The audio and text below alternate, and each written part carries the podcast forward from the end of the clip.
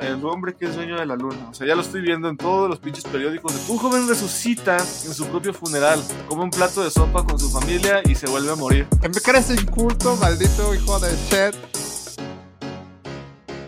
¿Qué onda, rameros? Bienvenidos a este, el episodio número 10 de Por las Ramas. Ya, la, la primera decena se acaba de cumplir. Les está hablando su compa, Peter Blush, y me encuentro como siempre con el intrépido Adán Reyes. ¿Qué pedo, brother? ¿Qué nos cuentas? ¿Cómo andas? ¿Qué tranza? Yo pensé que me ibas a decir bohemio como con una chava con la que salí hace un ratote, güey. Que me dijo, tú eres muy bohemio. Yo al principio dije, a la verga, me siento que es cerveza o qué pedo, güey. eh, mi ignorancia, ¿sabes? Pero total de que ya después busqué y, y, era como que eres alguien rebelde, que busca siempre estar en contra, que busca X o Y. Y dije, ok, ¿es un cumplido o es un insulto? No lo sé, pero te mando un saludo, morra, que ya ni me acuerdo cómo te llamas, pero un saludo. pero ando bien, ando bien aquí a gusto con la raza de los rameros y las rameras. Para ellas este es, para ellas es un, es un cumplido, ¿no? Yo creo, güey. ¿El que la salude? No, o sea, que, que ella te dijo bohemio como cumplido, güey. Espero, espero que haya sido ese plan. Yo así me lo tomé. Entonces, está bien, está bien. O sea, me gustó. Espero que ya después no hablamos, no sé qué pedo. A lo mejor mi, mi lado bohemio salió y se escapó, no sé. Whatever. ok. Pero estuvo chido, agradezco, porque me invitó a un desayuno. Ha sido de las pocas morras que me ha, a, me ha invitado a desayunar. Y mientras yo le dije, ¿sabes qué, Bueno, no, lo hagas. Sí lo hizo y me invitó a un desayuno vergas. Por eso. E, eso lo explica, güey. E, eso explica por qué ya no, ya no han vuelto a salir, básicamente. Yo, la neta, yo dije, güey, yo lo pago, pero tampoco me voy a hacer rogar. No, no, no, yo lo pago, yo lo pago. Ándale, pues, suelta tarjetazo. No cague. Ya dijo, no cague. He pasado de lanza, güey. Pero no, un saludo. Sé que nunca va a escuchar esto, pero bueno, que ahí quede la, la, la gratitud. Un saludo, la neta. Gracias por el desayuno. Gracias por el cumplido. ¿Qué hay en el el día de hoy, güey? ¿Qué, ¿Qué nos traes por acá? Que no digan que uno es ingrato. Pues va, güey, en el asador tenemos un chingo de notas, bro. Eh, tenemos algo que va en relación con, la, con el episodio pasado, güey. Si te acuerdas del episodio pasado, espero, güey. Si no, si, si no te acordaras, yo, yo me preocuparía, cabrón. Pero, ok.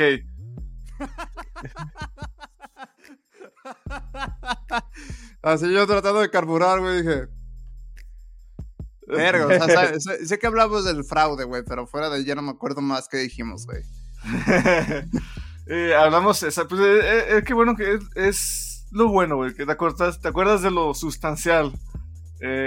Estábamos hablando precisamente del güey estafador que le hizo creer a dos personas que poseían la Torre Eiffel, güey. Y estábamos hablando de lo sumamente pendejo que es.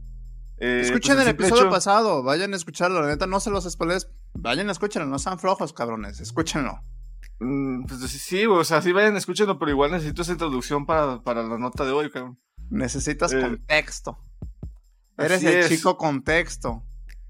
Eh, sí, güey. entonces, hablábamos de, de, lo, de lo sumamente pendejo que es pensar que, que podía, se podía poseer la Torre Eiffel, ¿no? Y, poder, y que, o que el gobierno de París iba a querer hacer semejante cosa como vender eh, su monumento más icónico, güey.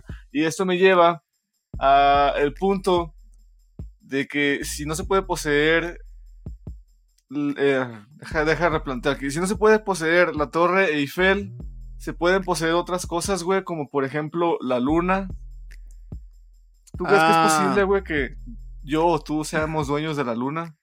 Mira, este, en términos terrenales, eh, yo creo que es como que, fíjate, estos sí son bien interesantes, pero no, no choré bastante. Pero creo que ya sé por dónde vas. En términos de nosotros, entre humanos, existe la creencia que todo lo que nos hincha los huevos, asteroides, luna o islas o demás, pueden ser nuestras. En nuestra insólita existencia, lo creemos y pensamos que se puede. La realidad es que incluso yo pienso que lo que está aquí en la Tierra no es nuestro. Suena bien hipster o suena bien hippie, güey. Pero pues es que, güey, es como los mares, o sea, al final de cuentas ya ves cómo se pelean, que por este pedacito es mío, este pedacito. Cuando realmente no existe una cosa tal cual, entiendo las fronteras y más que, que exigen y que hacen y que a huevos se ponen ahí para que no los invadan. Pero ya cuando se trata de la luna, a menos de que haya una carrera como ya la, ya la que existe hoy en día, una carrera espacial, la gente va a creer que es de ellos, pero no va a pasar eso hasta que llegue realmente una raza que autoproclame y hasta que no suceda un fenómeno natural que los expulse, como pasó con los dinosaurios, se van a dar cuenta que nunca fue de ellos, sino que es de, del cosmos, güey, es de... Nada te pertenece, pero en tu creencia limitante y capitalista tal vez sí te pertenece y creo que eso le sube el ego, güey, porque lo he visto mucho en los relojes, güey, que tienes una piedrita del asteroide 331410. Es el asteroide, no sé qué, yo digo, güey, ¿cómo verga sé que no lo sacaste del mar? Pasado de lanza, güey, es... Eh, o también cuando se puso de moda, no sé si te acuerdas eso de ponerle nombre a una estrella, güey. Que una estrella tenga tu nombre. Y es así de. Ok, o sea, está. Está bonita la idea, güey, pero ¿cómo? O sea, ¿qué relevancia tiene? No es como que allá afuera en el espacio van a llamar a la estrella por tu nombre. Sí, güey, o, sea, ni siquiera, un pinche alien, güey. Ah, ni siquiera tienes la garantía, güey, de que te están dando una estrella, o sea, una estrella original, güey, que no le dieron a otras 50 personas, güey, haciéndoles creer que, que, que es su estrella, güey. Pero bueno, está chido tu punto de vista metafísico, slash eh, filosófico, pero yo estoy hablando más un poco del terreno legal, güey. Estamos hablando, por ejemplo, de que no, se puede poseer la Torre Eiffel eh, y por ende la Luna tratándose de un territorio inalcanzable y, y, más que nada, pues el satélite natural del planeta, güey. Creo que las mismas legislaciones no permitirían, por lo menos las actuales, no permitirían que alguien poseyera la tierra, pero eso llegó a pasar, güey. Te voy a contar la historia de Genaro Gajardo Vera. Eh, Genaro Gajardo Vera es un compa chileno que fue un abogado, pintor y poeta, conocido por haberse proclamado desde el 25 de septiembre de 1954 hasta el día de su muerte el propietario legal de la luna. Y ese güey a diferencia de los que creyeron que poseían a Torre Eiffel, este güey sí se salió con la suya. Este güey técnicamente sí fue el poseedor de la luna por unos cuantos años, güey. Sí, por lo menos desde el 54 hasta su muerte. Y ahí va, te leo su historia. Eh, Genaro, sí es Genaro, sí. Genaro fue el sexto de diez hermanos, eh, hijos del médico Delfín Gajardo Merino y de N. Vera, eh, aunque también ejerció como pintor y poeta. Gajardo estudió castellano en el Instituto Pedagógico y posteriormente en leyes en la Universidad de Chile. Estamos hablando de que el compa abogado principalmente, ¿no?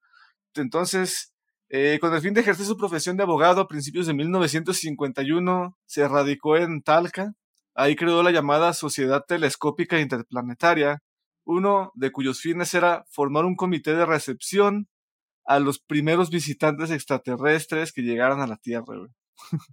O sea, ese güey estaba bien pinche alucín, güey. pocas palabras. Eh, uno de los integrantes del directorio de esta sociedad fue el reconocido obispo Manuel Larraín, Manuel Larraín Errázuriz, cuya participación consiguió mitigar las burlas y críticas hacia esta agrupación. Estaba loquito este güey, fundó su, su grupo con otros loquitos, güey. Obviamente todos lo veían como tal, todos lo veían como un grupo de loquitos que se juntaban a hablar hasta que pues entró este, este, el obispo Manuel, que ya le dio un poco más de seriedad eh, de vista para afuera, ¿no?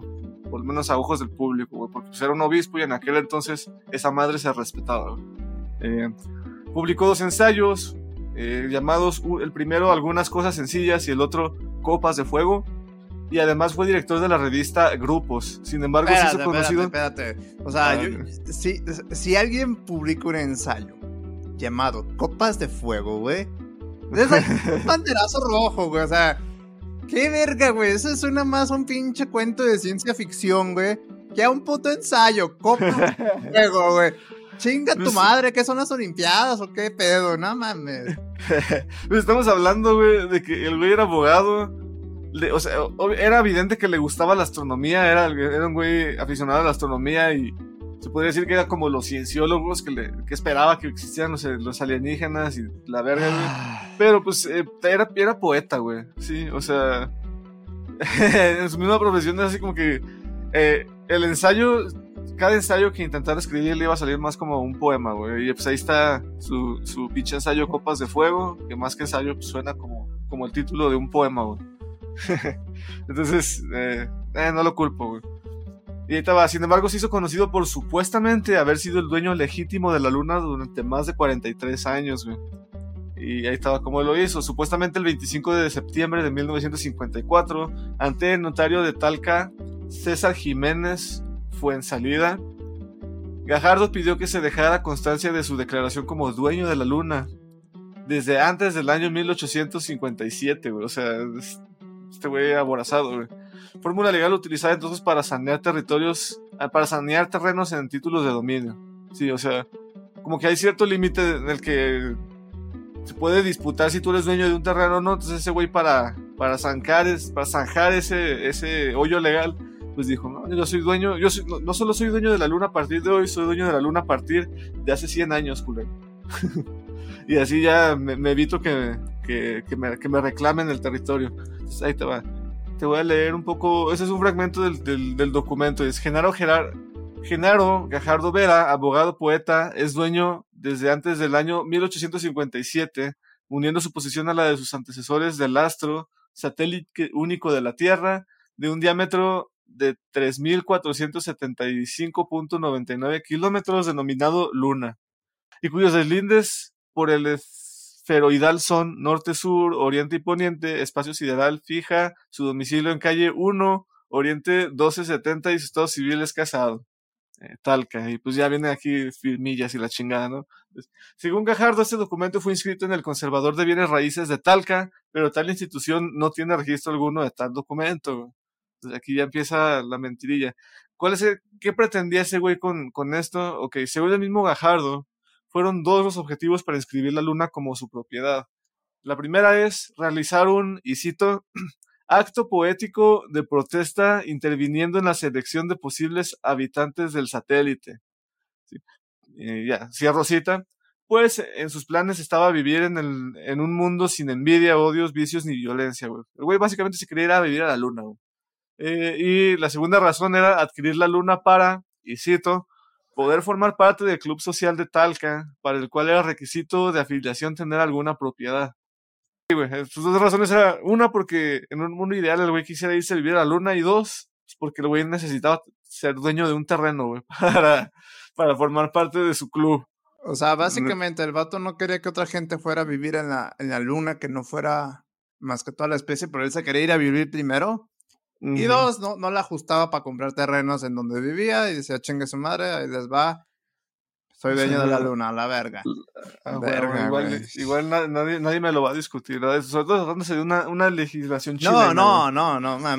Más, que, güey, si ves un vato loquito, güey, ya le tiras por su pedo, güey. De que, ¿qué necesitas para entrar esto? Y te dice, soy dueño de la luna. Dices, verga, güey, este vato está mal. Y como que lo pasas, pásate, güey, pásate, ándale. Ya, ya cuando dejas pasar al loquito del centro y dices, ya, ya, también ten tu vaso de agua, mijo, ya siéntese. Pasó de lanza, güey. Fíjate, este este fenómeno de que, de, que le damos a la, eh, de que le damos altavoz a gente loquita, así, a gente pues, que no, en realidad no debería tener un altavoz para difundir su mensaje, güey.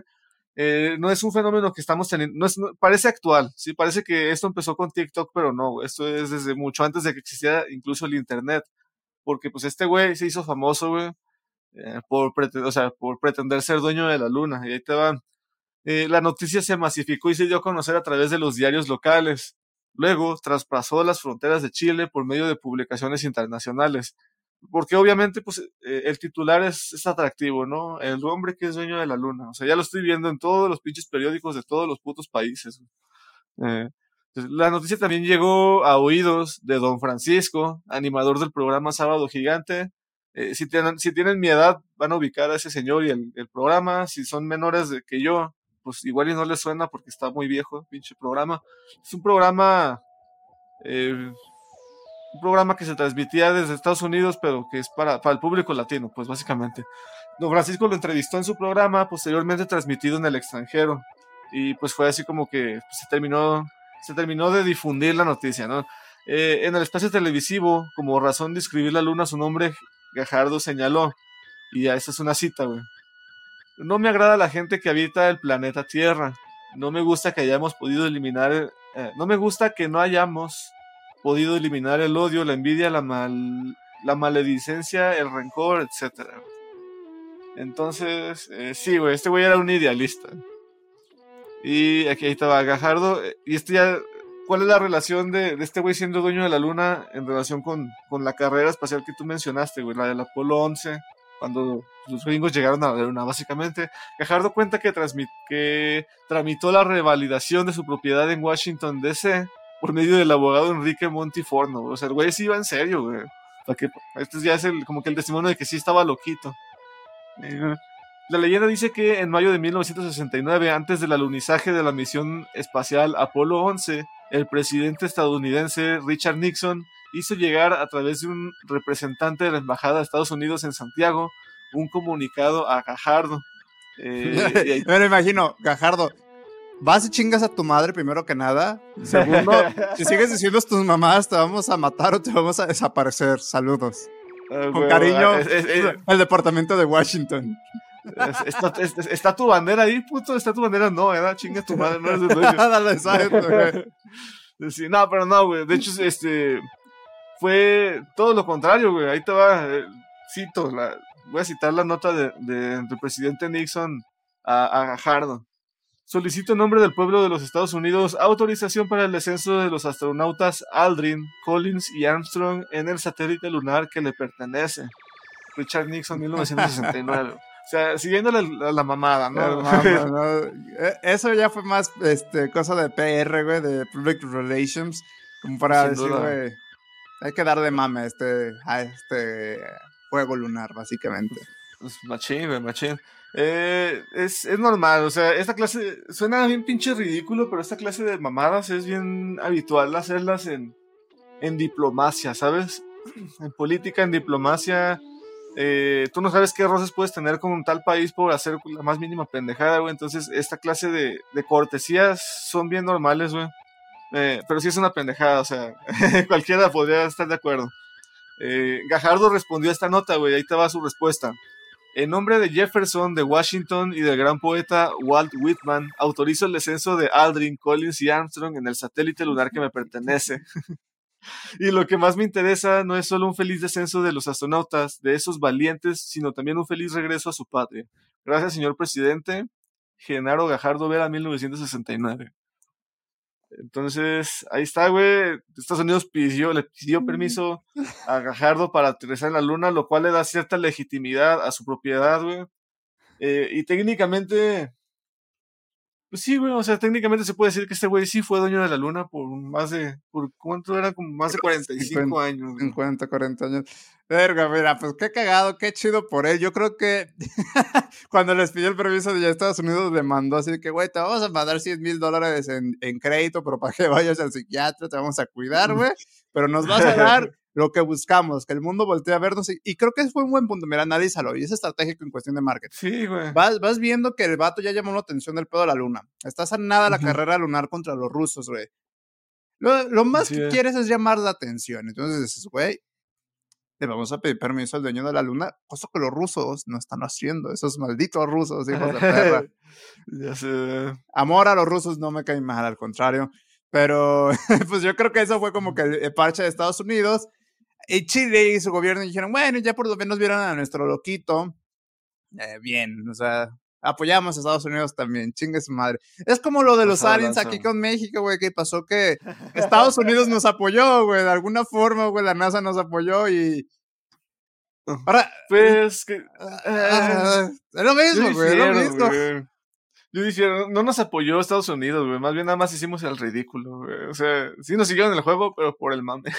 pues por eso, o sea, vuelvo, vuelvo a lo mismo. O sea, acá lo mismo con los chilenos, güey. O sea, de que le siguieron el juego, le siguieron, pero de que sea ridículo, güey, ya después lo ves y dices, no mames. Yo creo que así lo vamos a ver en 50 años, lo de los aliens en México, güey, y cosas así que. Verga. A Jaime Maussan lo apoyaron y dijo hace como que sí, sí. Nah, güey. Lo, lo, lo, lo, de los aliens está más pendejo, güey. Esto de la luna, fíjate, tuvo, tuvo su relevancia y aparte ayudó a murallar una, una laguna legal, güey, que era pues que no se había contemplado hasta ese momento que cualquier persona podría reclamar un astro, güey, y decir que, que, ese que, que es territorio suyo, güey, ¿sabes? Entonces... Eh, ya me imagino, güey, llegando a la ONU, güey, todos los países, o donde sea la Organización de las Naciones, ¿no? Y, entonces, y el primer caso sale, ¿cómo se llamaba? ¿Gallardo? ¿Gajardo? De Gajardo, ajá. Gajardo. llega, llega el, el Gena. El Gena, llega, llega el tema del Gena, llega el presidente de Estados Unidos. Oigan, este, primero que nada, buenas tardes, pero tenemos un problema, tenemos un loquito que reclamó la luna. ¿Cómo evitamos esto? O sea, habiendo tantos pinches problemas, guerra, eh, homicidio, no, no, no. Tenemos que evitar que el Gena reclame más cosas. ¿Qué pedo? ¿Qué hacemos? Machín, güey. Ya nos quitó la luna, ¿qué pedo? Exacto, güey. Ahí, creo que no, no, se pudo hacer mucho hasta, hasta que se muriera, güey. Porque técnicamente el güey fue dueño de la luna hasta que se murió, güey. Ya, ya después la legislación igual no le pudo quitar la propiedad, pero sí pudo evitar que el güey la heredara, ¿sabes? Exacto, güey. Eh, ahí te va, güey. Esto, esto fue la medida. En 1967 se suscribió el Tratado del Espacio Exterior. Ah, cabrón. Em, eh, actualmente ratificado por 98 países y, firmado por otros 27 que prohibió la compraventa de objetos en el espacio exterior, lo cual pues, tiene sentido, güey. Entonces el anterior, en 1980 el estadounidense Dennis Hope formalizó en San Francisco la compra de la luna, hablando de estafadores, güey. Tal vez en, episodios futuros hable de Dennis Hope, eh, dedicándose a vender parcelas de terreno selenita desde entonces, güey. Entonces este güey desde 1980 está vendiendo, básicamente te está vendiendo un terreno en la luna, güey. y ahí estaba, el primero de junio, perdón, de julio de 1984, entró en vigor un acuerdo internacional que se considera a la luna como patrimonio común de la humanidad y como tal nadie puede apropiarse de ella, güey. Eh, es que sí, güey, al Chile, o sea, sabemos que inevitablemente el futuro, si no nos extinguimos antes, es que vamos a empezar a, salir al espacio, güey, pues a tratar de colonizar otros terrenos, ¿no? Entonces, eh, eh, no falta el pinche vivo que, que, que, no va a faltar el pinche vivo que diga, ah, sí, pues yo, yo soy dueño de Marte, pues, si, si quieren aterrizar en Marte me tienen que pedir permiso a mí, si quieren construir en Marte van a tener que pagarme, o sea, van a tener que comprarme su parcela de territorio, eh, y eso es nada más, pues, de huevos, güey. O sea, ¿quién decide que, que, quién es dueño de qué parte de tierra? Eh, al principio. Si la, si la tierra no tiene dueño, un dueño previo, pues nada, güey, nada más depende de que tú llegas y por tus huevos digas, yo soy dueño de este terreno. Eh, entonces, eh, esta ley era para evitar eso, pero pues ya a escalas astronómicas. Y pues esa fue la historia de Genaro, el compa Gena, güey. Dueño de la ah, luna. Bien por él, bien por él, el único propietario de la luna. Pasaste esa historia, buen Gena. Un aplauso. Pasa, pasado de lanza, güey, mi reconocimiento. Pues eso nos lleva a la siguiente nota que no tiene absolutamente nada que ver con la anterior, pero pues tenía que ser una conexión de alguna forma. Y ahí estaba el titular. Un joven resucita en su propio funeral, come un plato de sopa con su familia y se vuelve a morir. Julio Alberto Vinicio Pierre, de 27 años, protagonizó una historia difícil de explicar. Y ahí está los casos de funeral, este es el, típico párrafo de, paja, me lo voy a brincar porque el chile sabe la verga. Julio, Julio Alberto Vinicio Pierre, un joven dominicano de 27 años, en el que falleció en el hospital Francisco Mocoso Puello de República Dominicana. Este güey padecía de problemas pulmonares desde hace años y pues la familia le, ya, ya habiendo fallecido, le organizó un funeral en casa para darle el último adiós pero presenciaron una escena que nadie se imaginó que iban a vivir. Y déjate. Te a compartir. sacado de la onda, ¿no? Así despertando y todos así, wow. Y todo, eh, todo así, güey. Está cabrón, güey. Eh, creo que todos nos hemos tratado de imaginar como qué pasaría si alguien, si el muerto en un funeral de repente se levanta, güey. Y cómo reaccionarían todos y todo. Yo creo que si no te, no te lo tienes que imaginar, güey. Hay un video, está documentado y te lo voy a pasar para que reaccionemos a él. Y en lo que lo ves te leo, pues un poco. Testimonios del velatorio afirman que el joven parecía moverse y uno de los familiares comprobó que tenía algo de respiración tras ponerle un espejo debajo de la nariz. Eh, los asistentes también aseguran que agarró la mano de una persona y pidió un plato de sopa, que supuestamente tomó recostado en el ataúd. Eh, ese supuestamente lo pongo entre comillas porque, pues, literalmente en el video se ve, güey, que le están dando sopa. ya, ya estás viendo el video, ¿no? Sí. ¿Qué es lo que aprecias? A ver, descríbenoslos para las personas que no. Le, están dando como que... agua, güey, o le están dando algo. Me imagino que es la sopa, güey. El vato está tirado ahí en su ataúd, güey. Eh, trae una camisa blanca, güey. Se ve medio demacrado el pantalón. No sé. Pero El punto es que sí se está moviendo, ¿ah? O sea, el güey aparentemente sí está, o sea, ves a un güey en un ataúd, pero un güey que está vivo. Que, igual y no está en todos sus sentidos, pero está ahí, está vivo, güey. Entonces, bueno, es lo que se ve, pero ahorita va lo que dice la nota. Pero todo eso resultó ser un espejismo. La familia, al ver la respuesta de Julio Alberto, decidió sacarlo del ataúd y llevarlo a su habitación. Pero el hombre volvió, entre comillas, a morir y esta vez sí acabó siendo enterrado. Eh, la familia sigue sin encontrar explicación a lo sucedido y ha, ha decidido al Ministerio de Salud Pública al entender que ha habido una negligencia de su parte por dar por muerto a Julio Alberto antes de tiempo, el ministerio ha respondido con una investigación en la que se baraja que los movimientos y espasmos del fallecido pueden ser una causa eh, del síndrome postmortem, güey. O sea, eh, esto, es típico de Latinoamérica, güey. Eh, pasa algo que, que, no te esperabas, toda la familia culpa a la autoridad en cargo, güey. Y, la autoridad de encargo da la típica respuesta que es, andamos checando, estamos, viendo qué pedo, ustedes déjenos. O sea, en lugar de, compensar o algo, es así de, ah, no, sí, vamos a investigar. Y pues se siguen haciendo pendejos, güey. Eh, eso fue lo que pasó aquí. Mm, yo creo que, bueno, ahorita, antes de dar mi opinión, pues, no sé si tú tengas alguna, güey. Porque básicamente en el video sí se ve, sí se ve un muertito. Mira. no está tan muertito, güey. Sinceramente, o sea, a mí me preocupa más el pedo, güey, de que le estén dando sopa, güey. Porque, o sea, aunque estuviera vivo, seguramente a lo mejor no lo está digiriendo, güey. Este, no se ve que mueve la boca, o sea, sí el cuerpo, lo demás. Pero me preocupa más el pedo de situaciones de pestes, güey, que se pueden generar por hacer este tipo pendejadas, güey. O sea, independientemente, paréntesis, paréntesis, ¿eh? O sea, está culero que, que, den por muerto a alguien que a lo mejor todavía estaba vivo, pero que ya se estaba muriendo. Eso está culero, no me malentiendan. Pero lo que está pendejo, güey, es la gente y sus costumbres idiotas de darle comida a un cuerpo que ya está en putrefacción, güey. O sea, sé que lo quieren y sé que lo aprecian y que era su comida favorita. Nosotros celebramos el Día de Muertos acá en México. Pero no por eso le andamos dando comida a los muertos ya cuando están muertos hay un sistema que pueda generar una peste por un microbio que se puede dar porque no se digiere la comida, el sistema no sé qué. Ah, chingado, güey. A veces me enoja, a veces siento que nos merecemos lo que tenemos de enfermedades, güey. O sea, chingada madre, güey. Estamos hablando de alguien que clínicamente falleció, ¿no? Fue declarado muerto, güey. Y, y después ves que pues, no está tan muerto, güey. Lo más lo más prudente, lo más negligente, eh, no, perdón, es negligencia, esto es lo contrario, lo más prudente pues es llamar al hospital, güey, o es acudir a un doctor, no, no, darle, no darle cualquier cosa, güey, no sabes qué, qué efecto va a tener en, en, un revivido el tomar sopa, güey, igual y, y el güey sí había revivido de verdad y el hecho de haberle dado la sopa lo volvió a matar, güey, o sea. Tal cual, güey.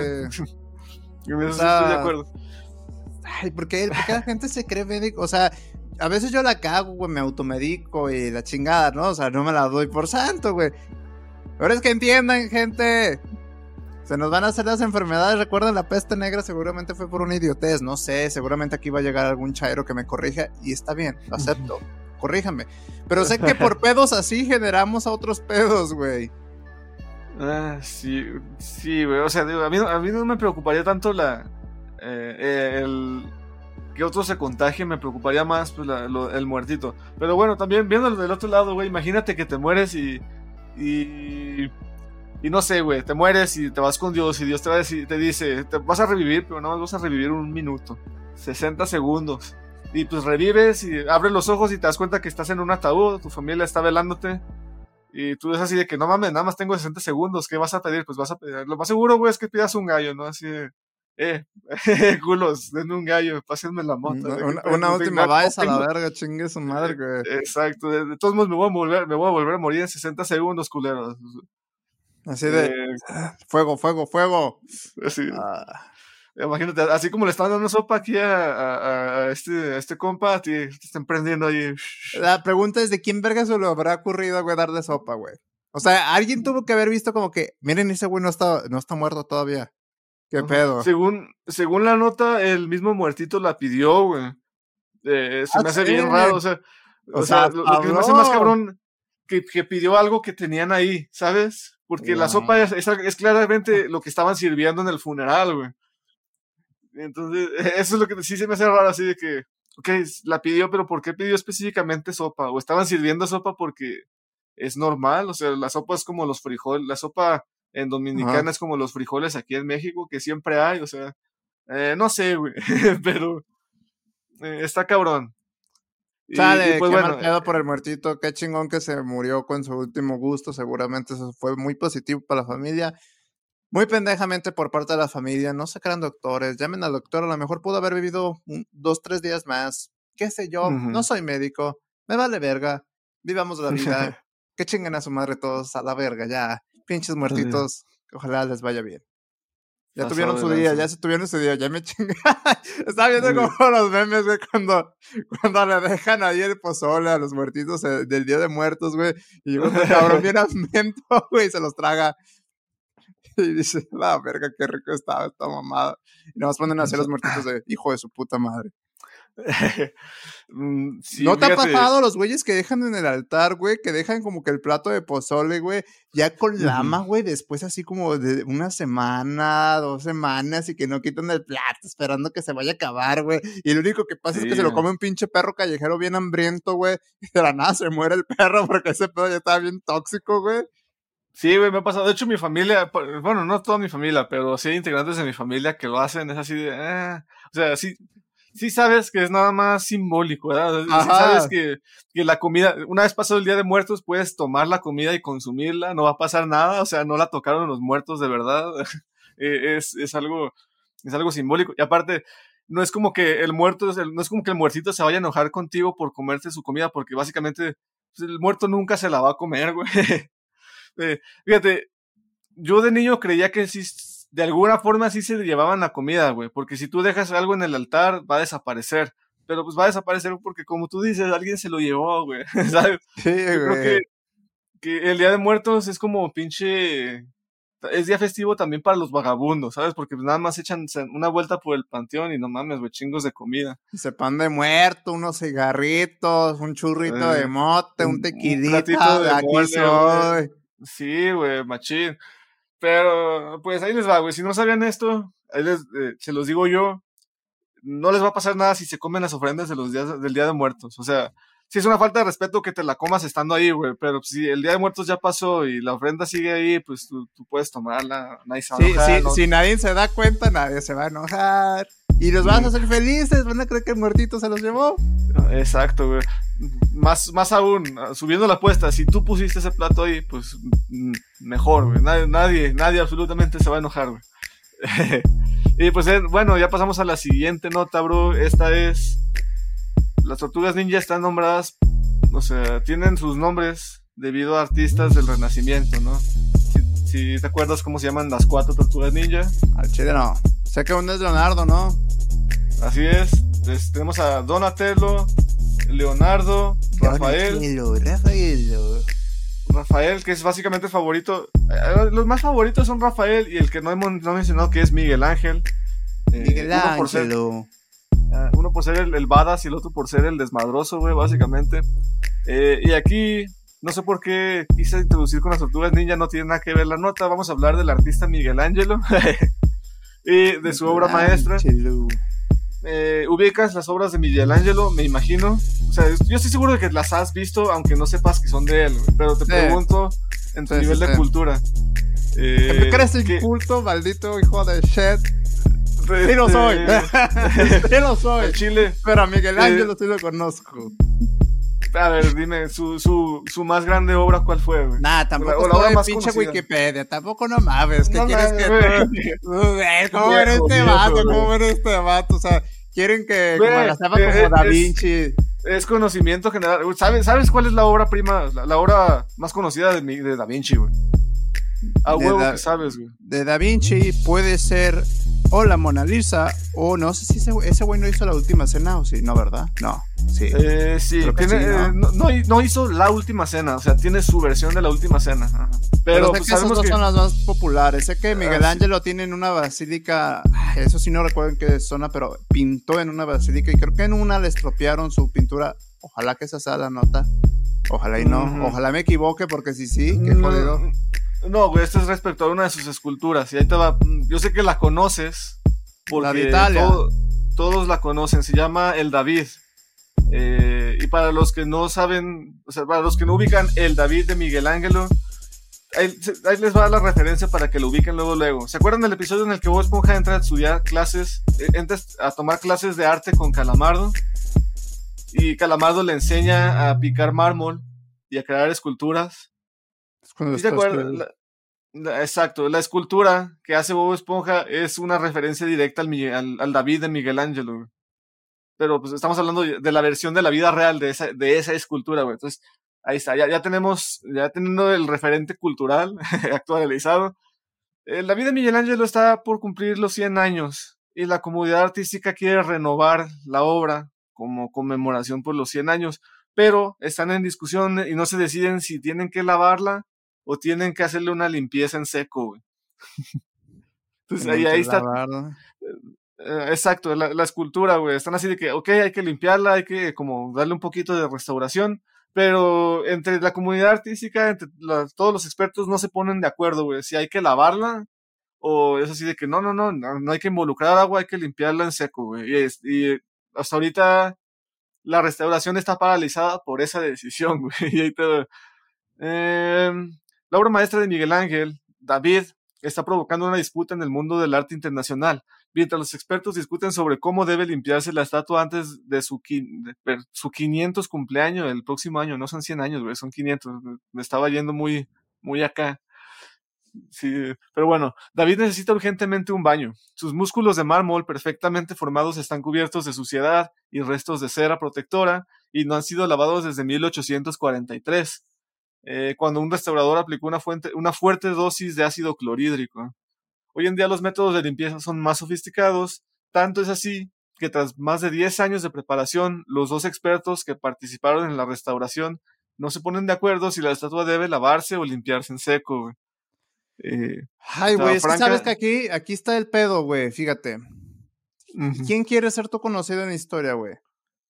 El, vato que evitó que estropearan a Miguel Ángelo y su, o una de sus obras maestras, o el vato que se le ocurrió una muy buena idea y arruinó una pintura de más de medio siglo, de más de, como medio milenio, ¿no? Ya de, de existencia en la faz de la Tierra. ¿Quién quiere ser tú, güey? Es como si te pusieran a limpiar la Mona Lisa y de la nada que la estás limpiando se te cae un pedazo del marco y dices, ¡A la madre! ¡A la madre! Valió verga, güey. Sí, me imaginé la, la, la, la, escena así de que le está limpiando y, y le, le, rompe un dedo. Sí. Y el güey volteándose a ver si nadie lo vio. Exacto, güey. luego, luego saca, saca, el top, güey, ahí tratando de, de pegarlo. Ay, cabrón. Es que sí está cabrón, güey. Es algo muy delicado. O sea, se tiene que restaurar sí o sí pero como tú dices, no quieres pasar la historia como el cabrón que por restaurar la estatua la arruinó, güey. Como ya, ya vimos que ha pasado por ejemplo, con el varias ocasiones, sí, güey. sí te acuerdas del Lomo Exe, ¿no? Del Lomo Exe es, una pintura, ¿no? No. Sí, güey, es el caso de una pintura de Jesucristo que de, una, señora. Una, sí, sí, de una señora que arreglo, güey. Y que lo dejó bien puteado, güey. Pon, la foto, pon la foto ahí en el video, güey. Pero pon el antes y después, güey. O sea, neta, estaba chingón, obviamente rústico, pero ¿cómo vergas vas a dejar a una señora que llega por sus huevos de, sin permiso, sin nada? Yo la arreglo. Yo. ya, ya cuando dio el primer brochazo. Ni le preguntó a nadie, güey. Sí. Fíjate, aquí eh, saludos a la señora, no sé si sigue viva, creo que sí, güey. Eh, aquí no es tan grave, porque, el, o sea, la, gente sí reaccionó como si fuera tan grave, ¿verdad? El Homo Exe, ¿no? Una obra que lleva chingos de años y todo. Pero en Chile, la obra Homo Exe ni era famosa, ni era así como que, uff, qué gran obra, y, a decir verdad, se volvió famosa por la restauración, güey. O sea, si, si, si, acaso, o sea, en todo caso, la señora hizo famosa la, la pintura, güey. no, es que le quedó bien, bien pinche puteada, güey, la neta, güey. Pero, pero en este caso sí es distinto, güey, porque estamos hablando ya de una obra. Todo, sí, todo borroso, güey. bueno, pero en el caso. En, el caso del David sí es distinto, güey, porque la obra sí es bastante conocida, güey, entonces cualquier cambio que se le haga sí se va a notar y, y sí va, sí sería muy grave, entonces eh, continúo, güey. Franca Faletti, directora de la Galería de la Academia de Florencia, donde se encuentra el David, eh, creen que se necesitan cataplasmas húmedas para succionar la suciedad de los poros de la estatua, güey. Eh, pero la restauradora, o sea, la otra restauradora encargada de, la limpieza se llama Agnes Parronchi, eh, dimitió en abril, convencida de que la suciedad solo debía eliminarse con cepillos de pelo, güey, sin nada de agua.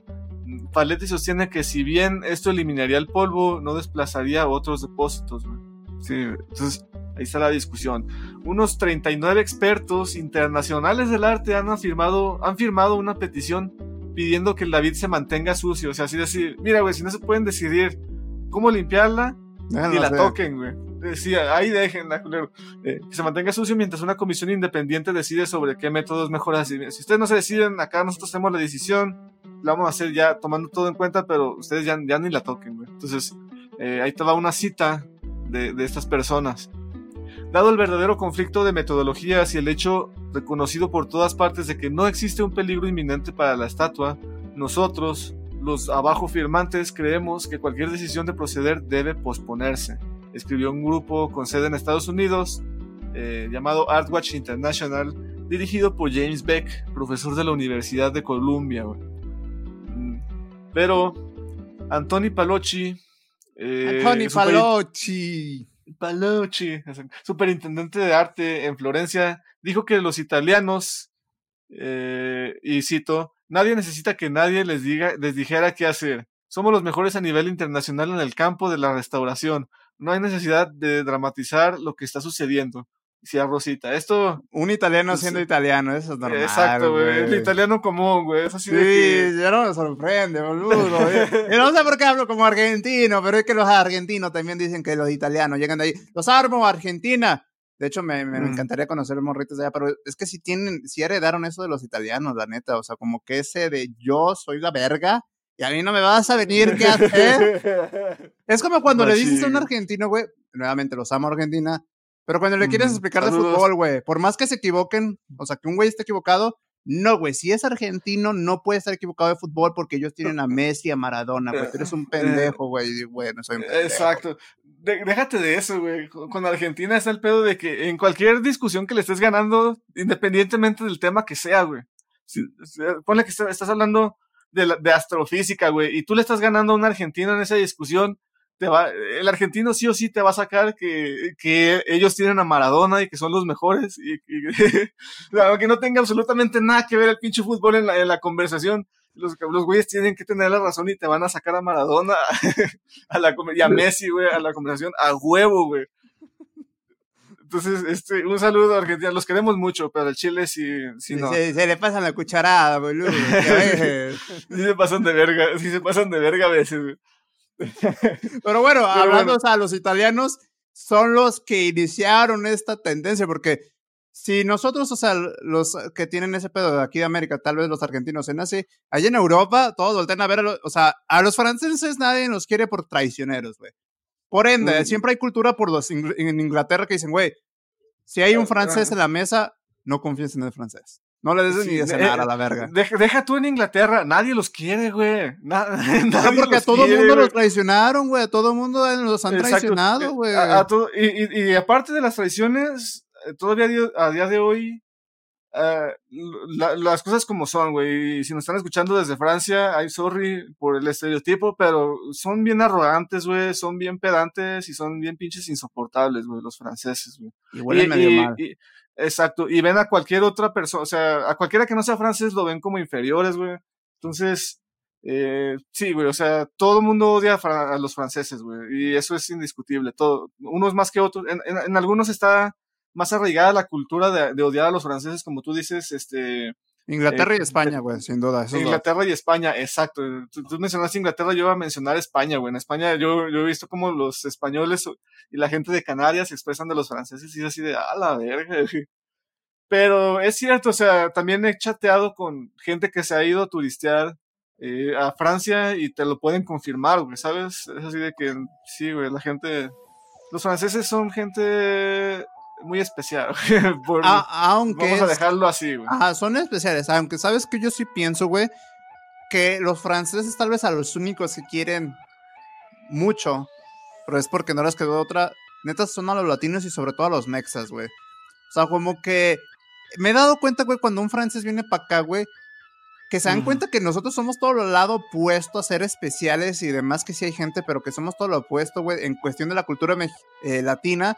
Y somos muy vale verga, o sea, comparado de toda Latinoamérica, no sé qué otro país sea tan valeverguista como lo es México en cuestiones de nivel riesgo vida, ¿sabes? De que vives al límite cada eh, día, güey, vives al límite. Todo, todo, todo, Latinoamérica. Yo diría que incluso México, eh, en cuestiones de seguridad física, está más avanzado, no tanto, o sea, obviamente obviando lo, del narco y todo eso, eso, eso sí nos hace de los países más inseguros del mundo, güey. Pero obviando todo eso, ya hablando en cuanto a seguridad en el trabajo, eh, seguridad vial y todo, eh, sí somos de los más avanzados de Latinoamérica, güey. Sí, eh, todos los demás países sí son un poquito más vale verga en ese sentido, güey. No, y, y, a lo que voy, güey, o sea, siento que por ahí los franceses, y aparte de que les ganamos en una guerra bien pedorra, güey, ahí en Puebla, que es la que celebran todo mundo, güey. Que piensan que es el día de independencia, güey, pero les ganamos, la independencia al Chile, pero está, está más chido, güey. O sea, a mí sí me gusta que celebren más el, 5 de mayo que el día de la independencia, porque el día de la independencia fue una pinche guerra civil, eh, bien pendeja entre nosotros, güey. Y el 5 de mayo sí ganamos el 5 de mayo Fue, un, fue bien pinche épico, güey. Fue de que de que un grupito de, de, guerrilleros de Puebla, así, un, un, grupito de guerrilleros poblanos, güey, pudo ahuyentar a todo un pinche ejército francés, güey. Eh, eh, que quería invadir México. Y, o sea, también lo más histórico es que pinche Francia agarró uno de los pretextos más pendejos que se han agarrado en la historia para invadir un territorio extranjero, güey. pero no pudieron, güey. Y eso está bien pinche épico. Entonces, eh, sí me gusta que se conozca más el 5 de mayo que, la independencia. y, está chido. Sí es más épica la, la batalla de Puebla, güey. Yo, yo, creo que por eso los franceses también nos quieren, porque dicen, hijo de su puta madre, lo mexicano, boludo. Bueno, ellos no dicen boludo, pero seguramente le mexican. No, ni siquiera hacen así. Le mexican. No chingaron. Sois amigos. amigos. Amigos forever.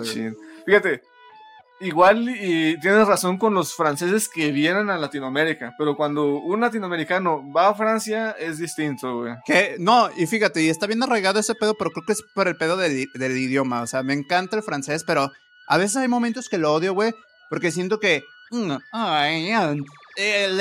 ¿cómo, ¿Cómo sería? A mí, a mí... Sí, siempre se le queda todo aquí, bro. Ya ni los portugueses que traen un poquito más la pronunciación nasal, está chido. Mm, Pero, como que, güey, a ver, sé que hablas inglés, hijo de perra, güey, te lo enseñan. Tú llegas como turista aquí en México y nosotros no te vamos a entender, no hablamos nada de francés, pero te hablamos en inglés y lo sabes. Pero ¿por qué, vergas, cuando un turista llega a Francia, ah, no quieres hablar inglés? ¿Quieres que, puta madre, güey. What the fuck, bro? Sí, no, no, quieren que a huevo hables francés, ¿no? Y no nada más que a huevo hables francés, güey. Si te notan. Que eres extranjero, no te hablan, güey. E, exacto. o sea, no te van a dejar de tratar mal. Si ponle que pareces francés, este, hablas francés, pero si te notan acento, ya te la pelaste, güey. Igual, o sea, aunque les hables en francés, tienes que hablarles en francés con su acento, güey. Y, y sí, güey, son muy poco tolerantes en ese sentido. ¿Cuál crees que sea la dinámica entre Alemania y Francia, güey? Yo siento que ahí hay un roce único, güey. Ah, ¿Cuál sería, güey? Pues, nada, o sea, Alemania está. Los, alemanes son bien alivianados, güey, a decir verdad, o sea. No, no, no, pero en cuestiones históricas, porque siempre, por ejemplo, los españoles tienen ese rencor y los ingleses con ese rencor que dicen hijos de puta, ustedes siempre nos han querido traicionar. Pero los alemanes fue de que, este, nosotros los invadimos, les quitamos casi todo su país. Este, lo siento. Ah, sí, nada, hasta eso los, pues es que la, la, yo creo que la dinámica entre ellos es la misma que, que Alemania tiene con todos los países, güey. Que Alemania está chill, o sea, Alemania ya está así como que, sí, sí me pasé de verga, o sea. Es, como, como el compita Malacopa, güey. El compita Malacopa que casi se verga a todo el mundo, le dio una cachetada a su ah, mamá y que te azotó el desmadre. Pero, pero ya, ya, ya fue a doble A, ya, ya se rehabilitó, ya no toma, güey. Entonces, eh, ahí está. Y, y, pues, y ya, ya, es buena onda, ¿sabes? O sea, sí es buena persona genuinamente, eh, y, esa es la dinámica, güey. O sea, es la misma, la misma que tiene Francia para con otros, es la misma que tiene Francia para con Alemania y, igual la misma que tiene Alemania para con otros países, me imagino, es la misma que tiene con Francia, Pero bueno, eh, total, total aquí volvemos con los italianos, pues sí, no hagan nada, no hagan nada italianos. La neta, déjenlo así, pero si creen que son más vergas, échense la bronca ustedes, es su, es un monumento a la verga. Aquí, aquí la pregunta es, ya hay que hacerlo personal, güey. ¿Tú qué quieres? O sea, dentro de tus limitados conocimientos en arte, en arte y en restauración artística, ¿qué se te hace mejor para la vida de Miguel Ángel? ¿Lavarlo o limpiarlo en seco, güey? O sea, lavarlo con, o nada más cepillarlo con... Es que el equivalente es básicamente lavarlo con agüita o, o sacudirlo con un plumero, güey. ¿Qué se te daría mejor? Aquí, hay que jugar la del pinche abogado del diablo. Ay, ¿qué se me diría mejor? Este. Eh, está encerado, está eso, boludo. Yo, yo lo pintaría a la verga, güey. Yo lo pintaría a la verga, güey. Yo lo dejaría otra capa más así. Una, un, color, un pinche sellador, un pinche laca, a la verga. Así no preocupar a la verga. Y saber todo blanco a la verga, chingue su madre. Listo, para que se pelean. pásame una fibra de esas verdes. y, pinche salvo, ¿verdad? ahorita, ahorita, limpiamos este pedo. no, o sea, yo, yo creo que ya, ya en serio, güey. Yo, yo lo, o sea, yo lo trataría de limpiar como que en seco, güey. Sé que no quedaría lo más limpio, güey. Pero algo me, algo en mi presentimiento me dice que si se moja un poquito ese pedo va a absorber y es más probable que se rompa a que si delicadamente lo hacen en seco, que no va a quedar tan limpio, pero va a quitar el polvo, lo que sea, ¿no? O hasta con una aspiradora, güey, poquito airecito. Mm, pero es que bueno, ahí el pedo es que esté caliente y vuelvo lo mismo. Es que como ese pedo ya es delicado, güey. Es como aquí las pirámides, güey, que dejaron de que se dejaran de subir en. Eh, ¿Cómo se dice? Chichen Itza porque pues ya estaba valiendo verga, güey, pero no le puedes meter mano, güey, a poner, ay, deja, pongo una piedra nueva, un ladrillo ahí, pues no, güey, chingas la obra. Sí, sí, exacto. ¿Tú qué harías? Eh, sí. Mira, güey, nada más para llevarte la contraria, yo voy a decir que, que sí lo laven con agua para que le quiten todo, güey, porque como dicen, cepillarlo, limpiarlo en seco nada más le va a quitar el polvito, güey. Al rato ahí limpiando cuando estás en la parte baja, güey, a la nada, no mames, se le cayó los huevos a la verga, güey. Se le cayó el pirín, güey. No, se le cayó y dices, verga, güey. no, este, eh, David siempre tuvo taparrabos. No, que no es cierto. No, siempre lo tuvo. No, pues era, es, una representación asexual, no, tiene género, por eso no, no tiene, no Por eso decidimos eliminar este pedo. Pasó e, eso haría muy feliz a ciertas comunidades, güey, pero pues, no. Eh, y pues bueno, esa fue la nota, esa fue la última nota del día de hoy, bro. Eh, Gracias por acompañarnos hasta el último episodio. Hoy nos queda solamente la reco y espero que nos tengas algo bueno, compañero. ¿Qué nos tienes de recomendación esta semana? Ahí les va, mira, eh, eh, tengo varios libros, tengo música, tengo esto, pero hoy les voy a recomendar algo del medio, güey, hablando de nuestros eh, hermanos argentinos que los apreciamos mucho, por más que me caga de la risa a veces, güey. nos, tienes, nos tienes un podcast argentino. Un podcast argentino, se llama La Cruda, güey, es de Miguel Granados. El vato Sí, Miguel Granados. El vato es un comediante o, humorista muy chingón allá de Argentina. Yo pensé que no iba a calar con su humor de, allá. Dije, no, no lo va a hacer porque generalmente pasa eso, ¿no? Que el humor es como muy de local. y no, güey, al contrario, me cagué de la risa y estoy buscando. Ah, les recomiendo en particular el episodio que se llama Sexualidad y Tantra con Olga Tallone. Nunca me había cagado tanto de la risa, güey, como con un episodio así. Dije, verga, güey. Miguel Granados, eres una verga, güey, entrevistando, porque es una entrevista. No esperen como cualquier entrevista. Este güey es un pasado de verga y hace las preguntas incómodas y es como tú y yo, güey, pero haciendo entrevistas con figuras públicas de allá. Ah, huevo. Es, más tirándole al escorpión dorado o a, o a Eric André. una mezcla entre los dos, güey. Una mezcla entre los dos. Es que es, es Miguel Granados, güey. O sea, sí, sí te puedo decir que es como un combinado. Nació. De ahí, de esos dos nació Miguel Granados, güey. Es pasadito de verga, pero tiene un humor inteligente y después como que está cabrón. Va a quedar, ok, un saludo también entonces a Miguel Granados.